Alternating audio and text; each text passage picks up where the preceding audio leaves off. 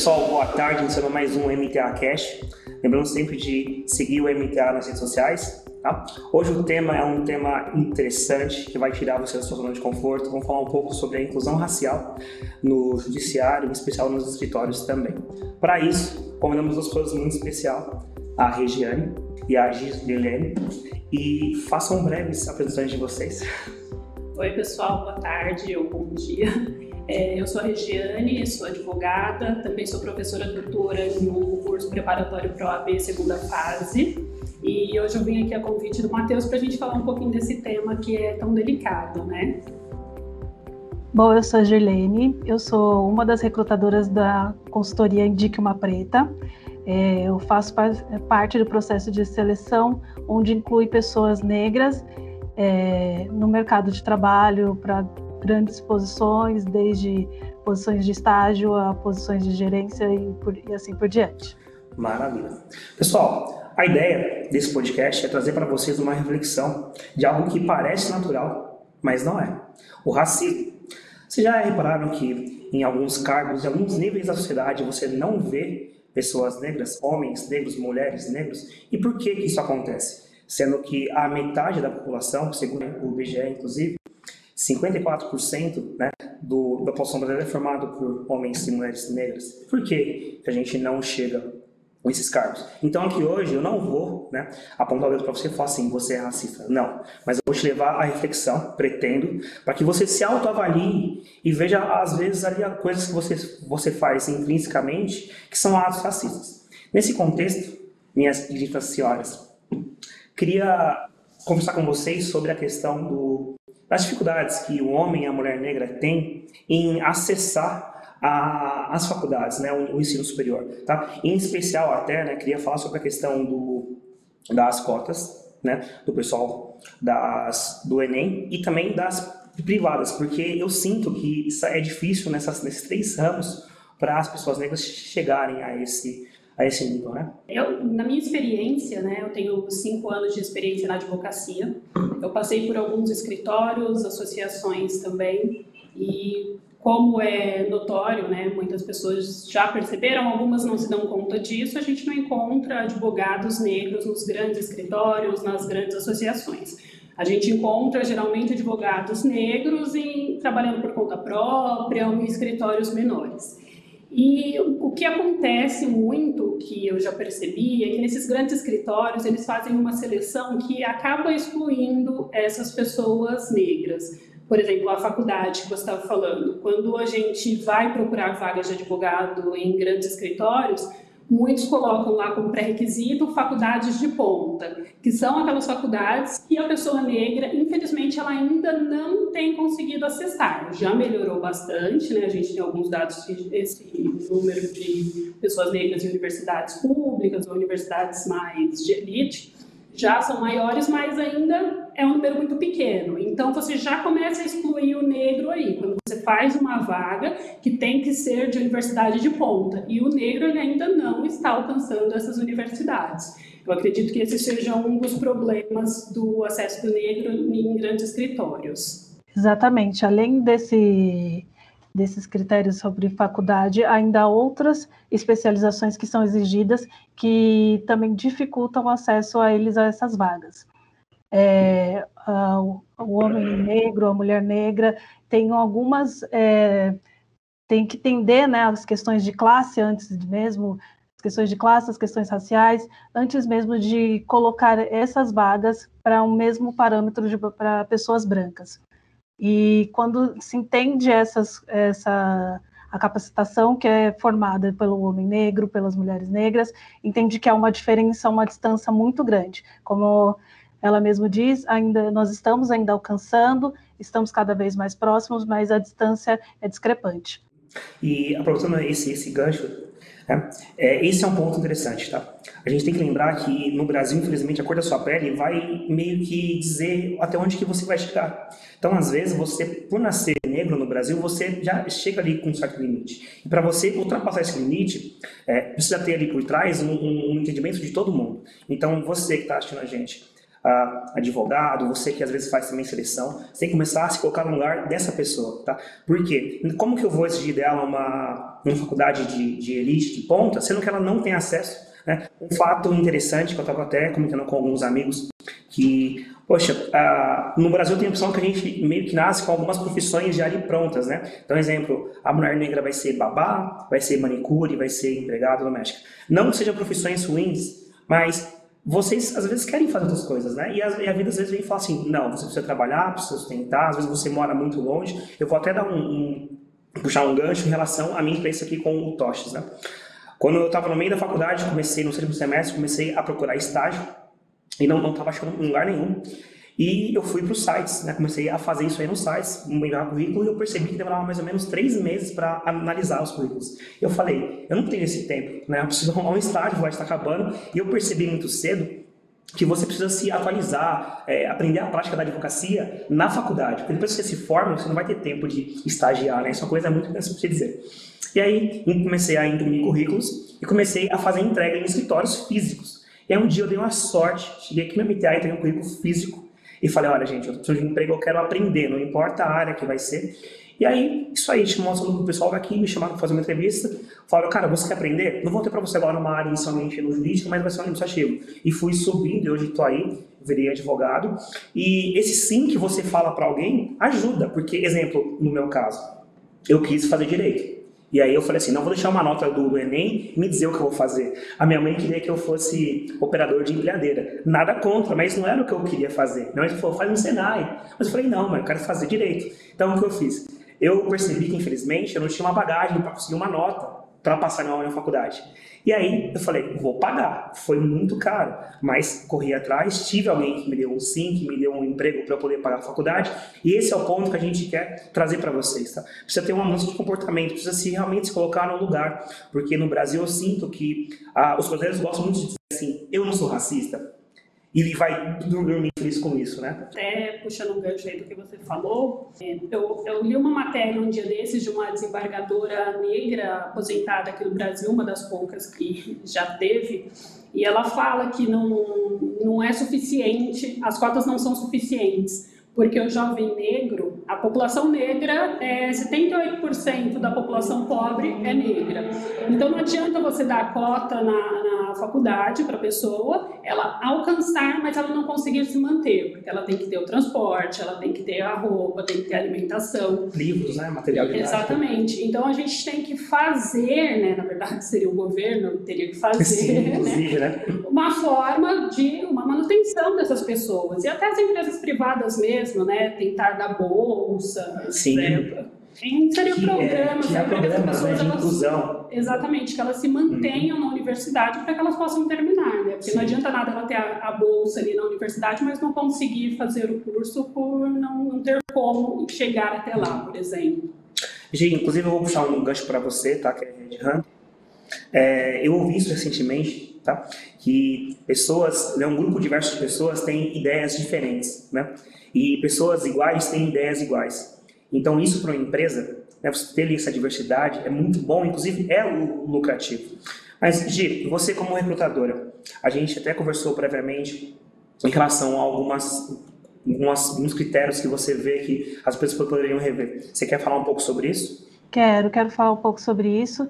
Primeiro, eu acho que as empresas ela têm que pensar, igual eu falei anteriormente, sobre o negro, a visão que é o, o que é ser negro nessa sociedade, o que é ser negro no Brasil, é, e entender o quanto a empresa ela está disposta a dar essas vagas, dar essa, essa colocação para o negro dentro da empresa. É, no mesmo fato de que a faculdade também não dá apenas para dar uma cota, uma, uma bolsa e, e, enfim, e deixar o negro lá por, por conta, nas empresas também. As empresas elas precisam entender essa essa capacitação da pessoa negra, capacitar as pessoas negras que já estão ocupando vagas lá para pensar futuramente num, em cargos de liderança. Quando se faz um processo de seleção, de recrutamento, de seleção, nós temos que visualizar currículos, sim, claro, de pessoas competentes para a área, mas entender até que ponto aquela pessoa pôde estudar, até que ponto aquilo foi acessível para ela. Entender que no Brasil, por exemplo, 5% da população ela possui inglês. Então, quando a gente vai dividir esse 5% ainda para pessoas negras, deve ser uma quantidade muito menor ainda. Então, por que colocar isso como um critério de, de uma é, relevância muito importante? Né? Pensar que também há outras é, ferramentas que são para utilizadas no computadores que às vezes também não são cursos acessíveis e por que não pensar em capacitar? Quando se fala em recolocar pessoas negras gente, no, em grandes empresas, tem que ser pensado também não somente de, do ditado fazer bonito, né, ser apresentável, mas sim colocar essas pessoas em capacidade iguais às outras pessoas brancas. Sim, e essa postura, gente, tem que começar agora. A gente não tem mais tempo. E o mundo, inclusive, está mudando. Todo mundo vendo aí em questões climáticas, financeiras e etc. E uma coisa que eu percebi, que eu vou até trazer para a gente aqui. Em um passado, eu via o público negro, o público da quebrada, usando algumas marcas. E essas marcas meio que assim, ah, isso não é o meu público. Só que é o pessoal da quebrada que paga caro essas roupas, que compra em quantidade. E agora o que aconteceu? Você vê a marca e fala assim, ei, MC, vem aqui, vamos, vem, vamos fazer comigo aqui um, um contrato, porque a marca percebeu que o público dela agora é esse. Então, assim, eu, eu vejo que as empresas têm que perceber o quê? Que no futuro o, a população negra, e não só o negro, mas como toda a diversidade, vai começar a ver o quê? Então a empresa tem um posicionamento é, ambiental, um posicionamento de inclusão, certo? Não tem, então não vou consumir nessa empresa. E isso aí, gente, 50% da população brasileira é negro. Se esse pessoal parar de consumir, as coisas vão, vão mudar muito rápido. Então, assim, tem que parar de dar desculpa e começar hoje a olhar no seu dia a dia, na sua empresa, na sua casa, porque, exemplo, vou até citar uma coisa que eu vi e falei, cara, que absurdo. A pessoa tem em casa uma empregada, às vezes é uma mulher negra, a empregada não pode usar o banheiro dela, é, não, pode, não pode comer na residência, comer a comida que ela mesma prepara. Isso, às vezes você fala, isso não é racismo. Sim, é um racismo. E no Brasil, o nosso sistema meio que torna o racismo natural. Ele não é. Então a gente tem que vir sim, tipo aqui hoje, falar. Por quê? Aquela pessoa que já faz a exclusão do negro, essa pessoa não vou lembrar com ela. Mas você que está ali, que se coloca como não racista, então você tem que se posicionar sim e falar: olha, vou rever as minhas atitudes, vou rever as minhas práticas. Por quê? Às vezes eu até falo pro pessoal, é, ah, vou procurar um, um, emprego em São Paulo capital, mas eu moro em Mogi. Ah, é muito longe. Cara, se você dizer um, dizer um sim para essa pessoa, ela vai se esforçar o máximo possível para manter esse emprego e vai vir todos os dias, né? Então, assim, tem que abrir as portas. Pessoal, para a gente caminhar aqui para o nosso encerramento, mais um ponto que eu queria discutir com vocês é em relação em especial ao judiciário e às empresas. Vocês, como mulheres negras, né, que inclusive são aqui já né, quase ali um número, porque mulheres negras que estão empregadas, que têm um ensino superior, né, que têm ali uma formação, o que vocês acham que as empresas podem fazer para melhorar o acesso de vocês como mulheres a cargos de cargos de chefia, né, os executivos, os CEOs, CFOs e etc. Minha experiência como mulher negra, o que eu percebo bastante, né, eu, no começo da carreira, no, nos primeiros dois primeiros anos, eu tive muita dificuldade de encontrar emprego. Eu estava saindo, saí da faculdade, já estava com a AB, mas não arranjava. E era no momento que o país estava em crise, só que eu percebia, minhas amigas brancas da faculdade, elas não eram chamadas para entrevista. Eu era chamada para entrevistas e não passava. Eu cheguei a fazer em um ano 17 entrevistas. Caramba, 17. E eu marcava um por um os nomes dos escritórios todos. E aí eu comecei a perceber uma coisa: é, a gente chega, a pessoa meio que se assusta, porque não está preparada ali para encontrar uma pessoa negra para aquela vaga. Às vezes olha a qualificação, vê o currículo é bom, mas quando a pessoa chega, ela já se assusta. Tem muito a questão do cabelo, tem a questão de traços físicos. Então, se você é coordenador, se você é gestor de alguma empresa, de algum escritório de advocacia, e você pensa em incluir pessoas diversas na sua equipe, você tem que pensar também que essas pessoas elas vão, elas vão com diferenças que você não está acostumado. São pessoas que têm o cabelo crespo, são pessoas que se vestem diferentes, que moram em lugares diferentes. Então você tem que abrir a cabeça para isso, né? Você aceitar a pessoa ali num todo. Não querer uma pessoa negra que chegue na sua empresa, mas que tenha o cabelo alisado, por exemplo. Porque aí você não está querendo né? Né? Você quer uma pessoa negra que se vista, que se passe, tem, tem que chegar o mais perto de uma pessoa branca possível. Então, quando você pensa em diversidade, em inclusão, é você aceitar a pessoa ali como ela é e abraçar, tentar tornar o ambiente um lugar ali seguro para ela e que ela se sinta à vontade em participar ali, estar é naquele lugar. Eu acho que primeiramente tem que se fazer um, a pessoa entender que há pessoas negras boas. É, isso eu acho que é o primeiro passo. Entender sim, é, fazer uma pesquisa na sua empresa e verificar o quão isso é distante de, dessa, dessa igualdade, dessa inclusão, entender com isso com dados, com pesquisa, e a partir do momento que abrir oportunidade, pensar o que, que você realmente quer como um, quer essa pessoa negra dentro da sua empresa, não apenas, igual eu falei, para é, colocar para outros olharem e achar que está dentro da, do, dessa onda de igualdade, mas não, é capacitar e às vezes olhar para outros é, funcionários que já são negros, que você já pode aproveitar, que você já pode é, melhorar aquela posição deles, que talvez você não olhou para ele olhou para ele de uma forma é, justa e a partir daí, antes mesmo de abrir uma, uma seleção, uma seleção externa, olhar a seleção interna na sua empresa, e se abrir uma seleção externa, é, colocar isso também como realmente oportunidade e não apenas um, uma, fechar as, as opções e não colocar como obstáculo e falar que apenas não há pessoas negras qualificadas. Sim, claro. E por isso, tá, nós estamos aqui. É, chega de muito fala-fala, né? Vamos para ação. Então, o Marcelo Toches tem um comitê de diversidade. Ah, nós estamos trabalhando, tanto que isso aqui é o início de uma série de podcasts e esse podcast especial, ele é para mostrar a maturidade do escritório. Temos aqui três profissionais negros né, a, a, quase ali, né, a exceção da curva, né, que conseguiram chegar ao nível que já estão trabalhando muito. Mas por quê? Porque no Brasil tem sim empresas que são abertas à diversidade, que estão ali dispostas a, a dar uma chance, a qualificar, porque é, como a Gilene colocou, e a Gilene também, tá? você não vai encontrar ali uma pessoa negra, um diamante lapidado. Mas se você der para ele um, ali, um, um acabamento, der uma qualificação, às vezes ele vai virar, cara, o melhor profissional que você tem. Você vai ter ali uma chance de você encontrar alguém, inclusive, que você vai trazer, né, da sua base. Isso é muito importante, porque eu vejo muito que às vezes o mercado procura fora, né, ali aquele super profissional, mas ele tem um cara que só falta um empurrãozinho, um curso, um livro. Vou dar até aqui um exemplo do MTA, né?